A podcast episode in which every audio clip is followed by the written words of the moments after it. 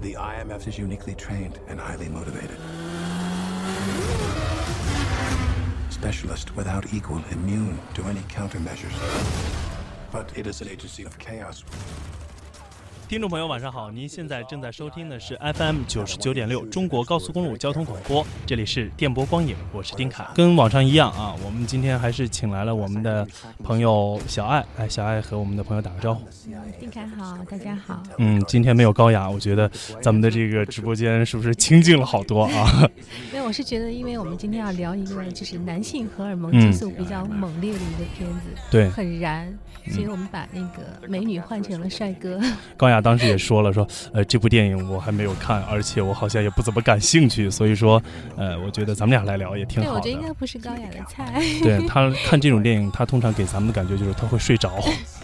呃，这个电影呢也给大家介绍一下。刚才通过这个预告片，我们也听到了非常标志性的这个 slogan 的音乐。对吧？就是我们的《碟中谍五：神秘国度》这部影片呢，是二零一五年七月三十一号在北美上映的。那九月八号也是在中国内地和我们的影迷见面。上映之后呢，是获得了影迷的一片好评。而且我也去看了，我觉得作为一个资深的阿汤哥的影迷，我觉得确实是不错。票房对，票房也是一路的飙升。那么今天节目的主要内容，我们就会聊一聊《碟中谍》这整个一系列，以及和《碟中谍》相关的一些这样的特工类型的片子。嗯，这个小爱看完电影之后，你觉得这个嗯对这个电影的评价怎么样？嗯首先，我是《碟中谍》的粉丝，嗯，哦，就是其实可能我们等一下要聊《零零七》啊，嗯，对，几个提前透露一下，对，我们今天其实要聊三个系列，一个是花了五十三年打造了《零零七》的这个，呃。Double O Seven 零零七，另外一个是谍影重重，嗯，然后就是碟中谍三个系列，对。然后今天那个丁凯，我们两个在商量的时候，在想说，哎，除了这个碟中谍之外，我们还可以再聊什么的时候，嗯，我就在想，那肯定啊，就是大家肯定会去对比两个人物，一个是零零七，没错，一个就是这个阿汤哥的这个伊呃伊伊森亨。亨特对吧？这些无所谓了，对吧？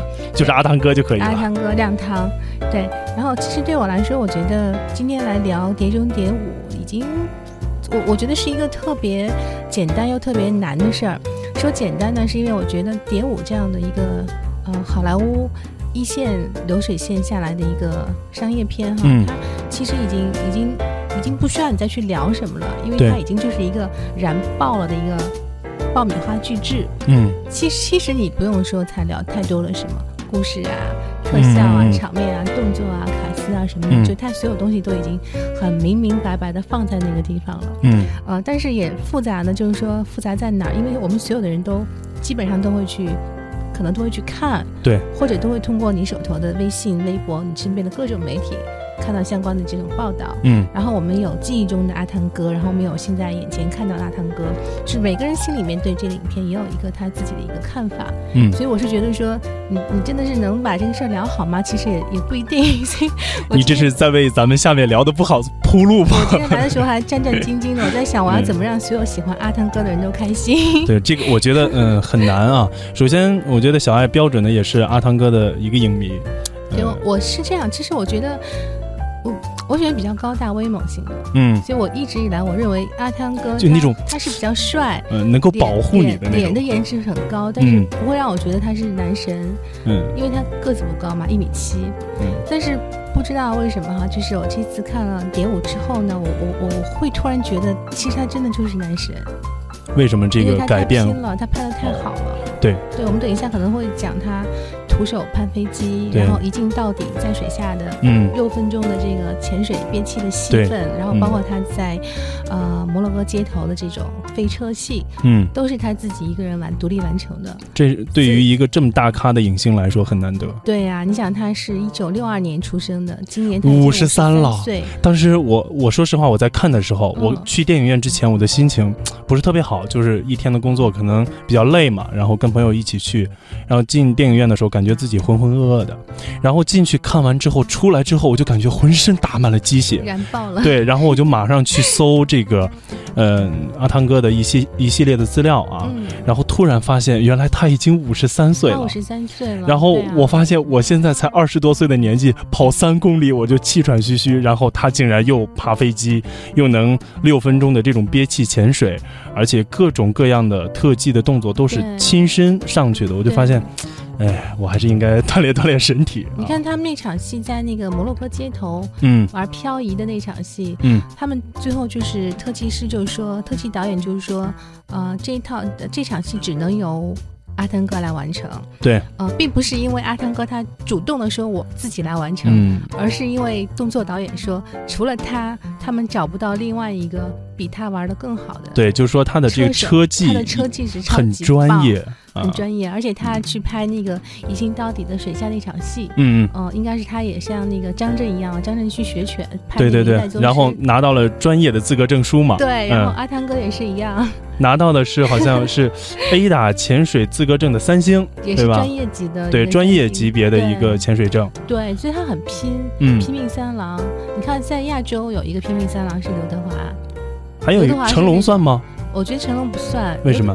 呃，不太一样吧，因为嗯成龙他本身就是一个打星，哦，那倒是，他本身就是武行出来他的对他所有的影片就是这是他的专业嘛，嗯他需要去做他专业分内的事情。我明白你的意思了，他做得好，作为一个武行出身，可能是应该的，对吧？但是对于这个华仔来说，他不是这样的一个出身，他是嗯。偶偶像派出身。对，嗯。就是说我我觉得那个阿汤哥和刘德华是有一点共通的，有点像的地方，就是说他们嗯，可以去靠脸去吃饭，就 明明可以靠脸吃饭的，偏要靠偏要选择去靠动作或者靠身手。对，而且呢，就是他们之前的生活都是那种呃家境不是特别好。嗯。你看亮汤，他小时候他父亲常年不在家，然后呢，他的妈妈是一个人打三份工去养活他全家，嗯其实他从小也是一路这么苦孩子过来的。嗯然后他到了他的那个 teenager 的时代，年轻青少年的时期，他就是，呃，很希望说能够去帮他妈妈解决家里面的这种生活生计的问题。做一个男人应该做的事情。对，然后呢，他就是辍学，然后想去拍电影。嗯可是，在这条路上呢，其实最开始他并没有被认可。他去参加试镜，去参加各种的这种呃机会选角的这种机会的时候，嗯。他都有就没有人说他是长得帅，也没有人认为他说他演技好，嗯，所以他身高也没有优势。对，这身高也没有优势，嗯。所以之前的很长一段时间，他是属于那种还是就是挺跑龙套的角色可能就。嗯，对对，然后嗯。后来、后来是也是老天给了他机会吧，嗯慢慢慢慢一下就出来了。我印象最深的就是除了嗯阿汤哥的这个除了《碟中谍》系列之外，还有就是《雨人》。哦，雨人，嗯我对我我真的雨人是我，其实，在所有阿汤哥拍过的影片当中，你最喜欢我这个？最喜欢的是雨人。没有特技，没有动作，但是就是在那部电影当中，可能对他的演技来说是一个挑战，也是一个提升。他那个时候一九八八年，嗯。他，很新，我刚出生。你刚出生啊，啊你知道他是一九六二年出生的。嗯。然后好巧，在路上还在讲，一九六二年是第一部零零七嗯。拍，摄出来，是不是为我们后来对他这样有一个意味哈？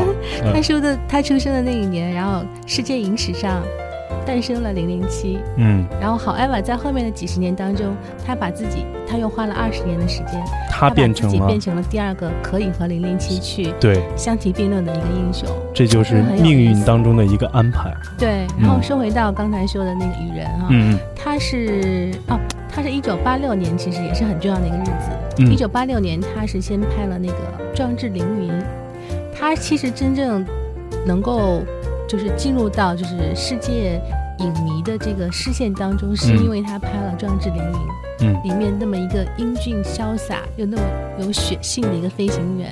对对，从那一部片子之后，他就有了他自己的一个舞台。然后八六年其实也是那个吴宇森的那个《英雄本色》，嗯，就这一年好多的事情啊，对86年电影界好多大事儿。对，八六年在东方就是看《英雄本色》，然后在西方就是看阿汤哥，《壮士凌云》里面的阿汤哥。然后两年之后呢，他就是嗯拍了一部文戏，就是没有没有动作，没有这种打斗啊，没有嗯。战争场面的一部戏。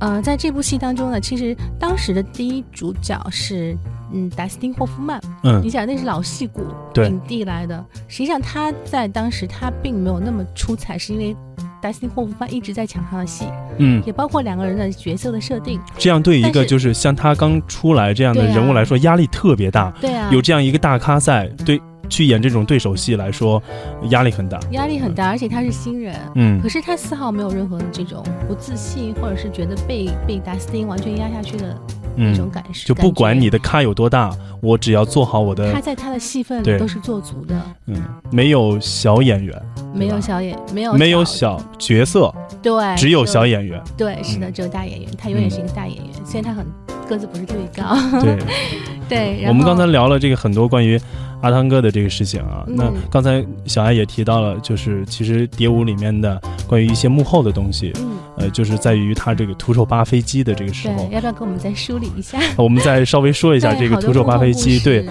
嗯，我看了一篇报道，就是说在这个这个戏可能开场的五分钟嘛，嗯，就是很抓观众的眼球，但是足足拍了有十多天。十多天，嗯，而且在这个过程当中，也是有一位特技员在排练的时候就对牺牺牲了，嗯，嗯，对，当时是对整个剧组造成了比较大的打击。对。但是阿汤哥还是要亲自上阵。对，当时好像就最早我看到的那嗯种报道是说是这样的，说当时导演就是跟他们在开那个之前的那个 brainstorming 主创这个呃沟通会的时候，嗯。就提了一句说说哎，说你看这里有一个什么 A 四百还是 A 多少，我记不住那个型号，飞机啊对，对。反正是一个军用一个飞机的模型，说说你可以，如果你愿意的话，你也可以在那个飞机外面去试一试扒一扒之类的。嗯，其实那个导演只是就开玩笑说一下，啊。对，结果没就想到就好像我，哎，小爱，你今天晚上请我吃饭怎么样？我就开个玩笑，然后你一会儿就请我吃饭了。对，我就当真了，然后请你吃个海底嗯捞之类的。呃，对，阿汤哥就说：“哎呀，好啊，就这样做了，嗯就这样。”然后之前他们是想试那台那个飞机，但是那个因为特效演员的那个事故，嗯嗯，他们就换了另外一台军用飞机。对。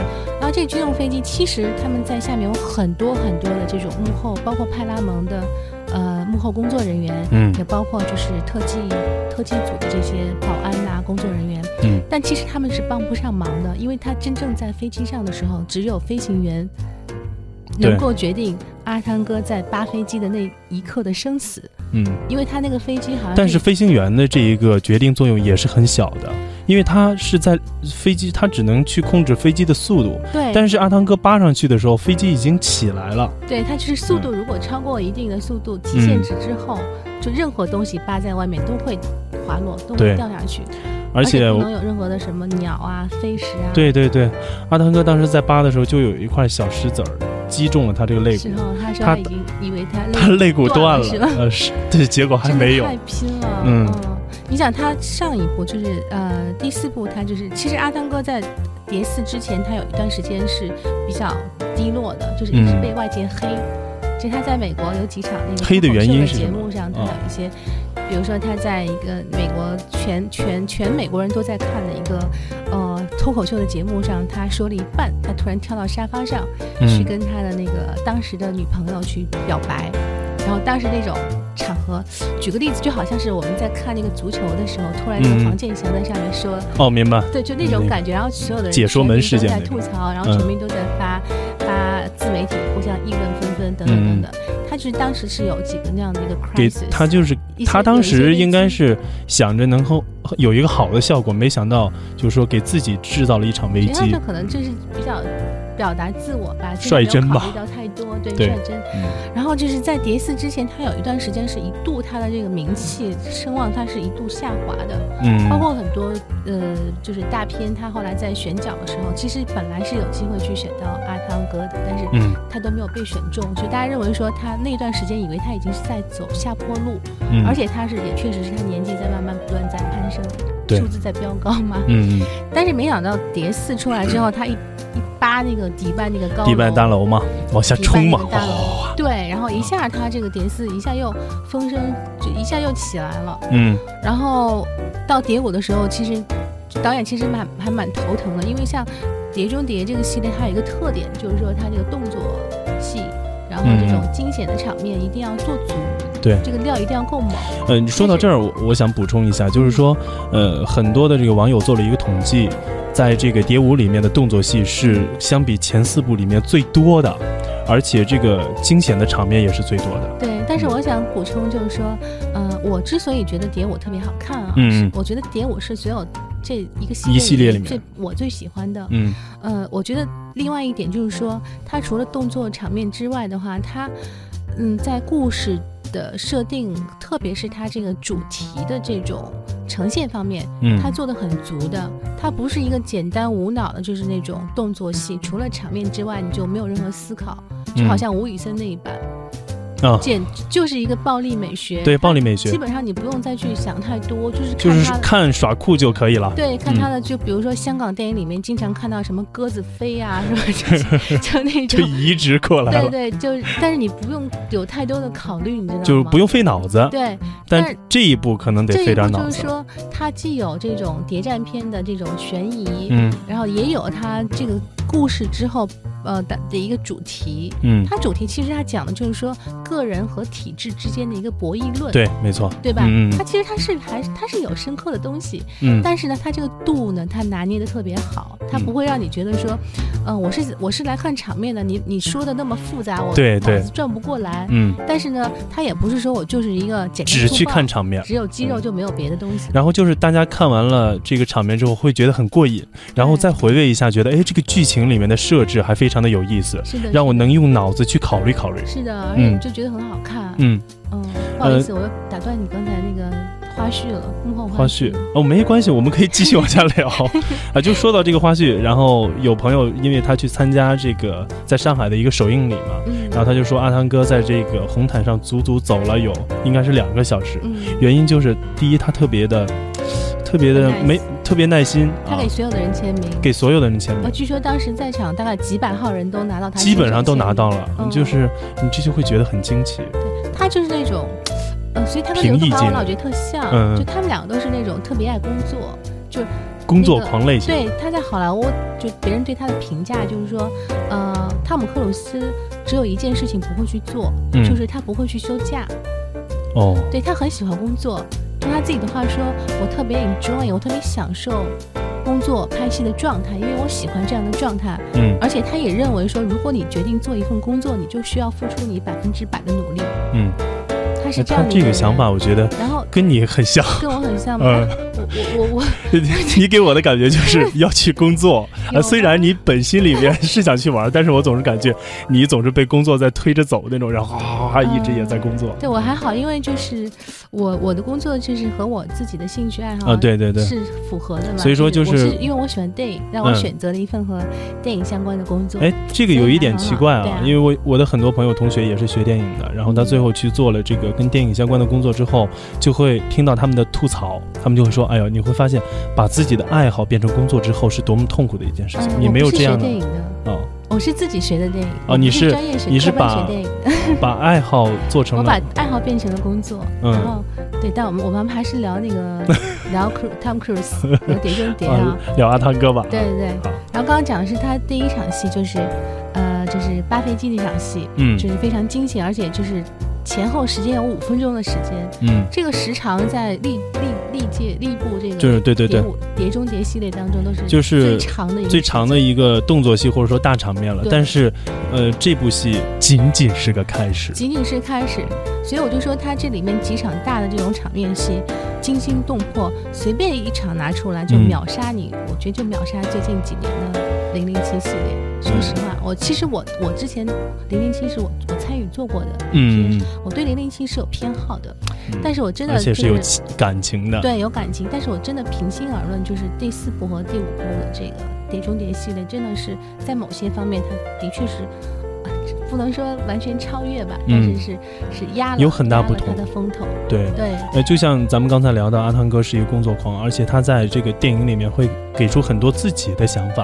比如说我们在蝶舞的时候他会看是制，片人，嗯，看到一场戏，嗯然后就是就是他们在维也纳歌剧院的时候要往外逃走的时候，本来导演安排的是要走侧门的，然后当时阿汤哥就觉得，既然我啊，你说他们从那个上面滑下来，对。在那个那个什么那个铁丝这个绳索嘛，绳索上唰面滑下来，滑下来。啊，那他那场戏很酷，特别嗯酷，而且特别帅。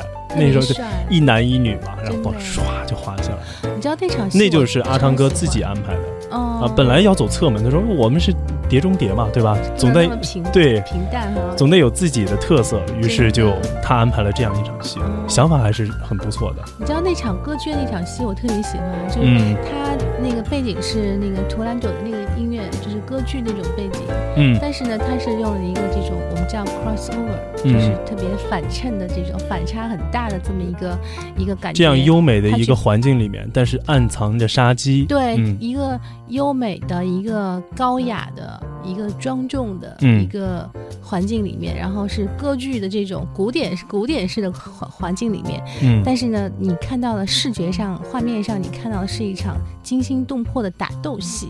对打斗戏这个节奏又是那种很快的，对吧？嗯，所以反差很大。你这种反差很大。然后他他是用那，我觉得好妙的，就是他是用那种图兰朵的那个歌剧的那个节奏，嗯其实它和这边动作戏的这个节奏，其实它是能够 match，能够能够吻合、匹合的，嗯，匹配在一，起。嗯所以那场戏我觉得特别特别棒。